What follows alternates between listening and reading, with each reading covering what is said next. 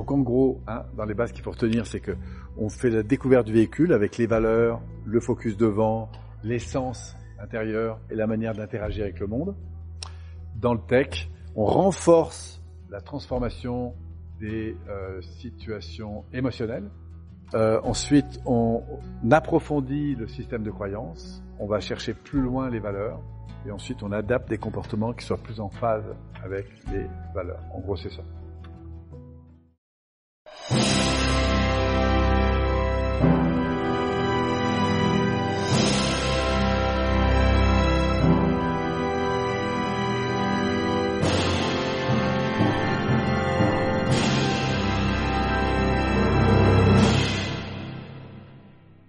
Le curseur de motivation face à vos ou à votre objectif.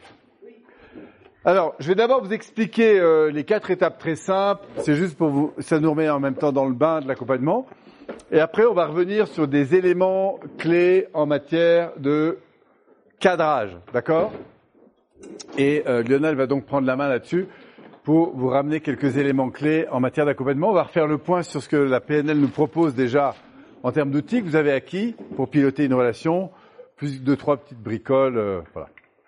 Alors je vous explique la technique, assez simple. Je vais faire une démo juste après, avec l'un d'entre vous.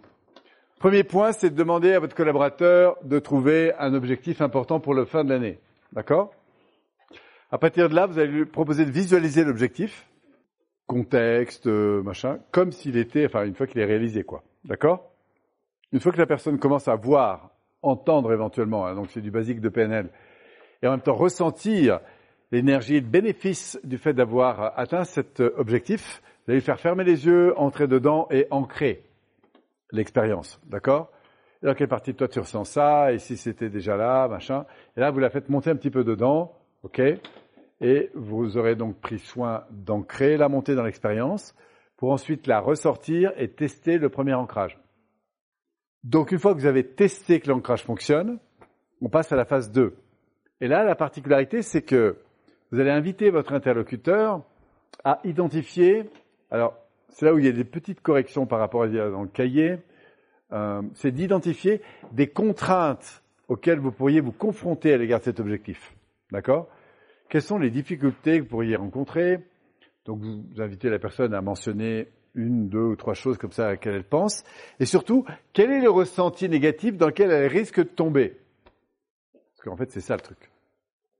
Ok? Alors évidemment, on ne va pas ancrer ce truc-là, mais on va lui dire, tiens, bah, fort de ça, qu'est-ce que tu découvres et qu'il est important que tu mobilises à ce moment-là davantage? D'accord? Fort des situations de contrainte que j'ai identifiées et du ressenti que ça peut générer, et donc là, d'identifier ben, l'inverse en fait. Quelle est la ressource qui serait évidemment propice à la personne à ce moment-là? Vous invitez à fermer les yeux, à ressentir ce truc-là, à aller chercher une référence. Vous avez fait ça en base, hein, etc. Et pendant ce temps-là, vous allez ancrer la montée dans cette deuxième état ressource. Et après, on va faire quoi?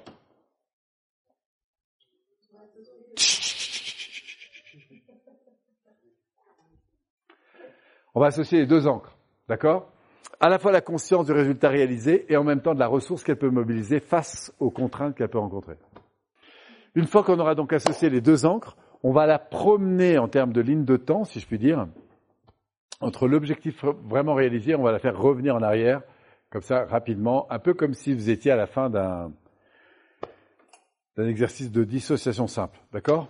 Vous allez l'associer à la réalité future, la faire revenir, hop, un peu comme si elle ressentait toutes ses ressources, pas seulement à terme de l'objectif, au terme de l'objectif, mais dans toutes les étapes qu'elle pourrait comme ça rapidement et intuitivement relever entre l'instant présent et la réalité de l'objectif qu'elle va mettre en place.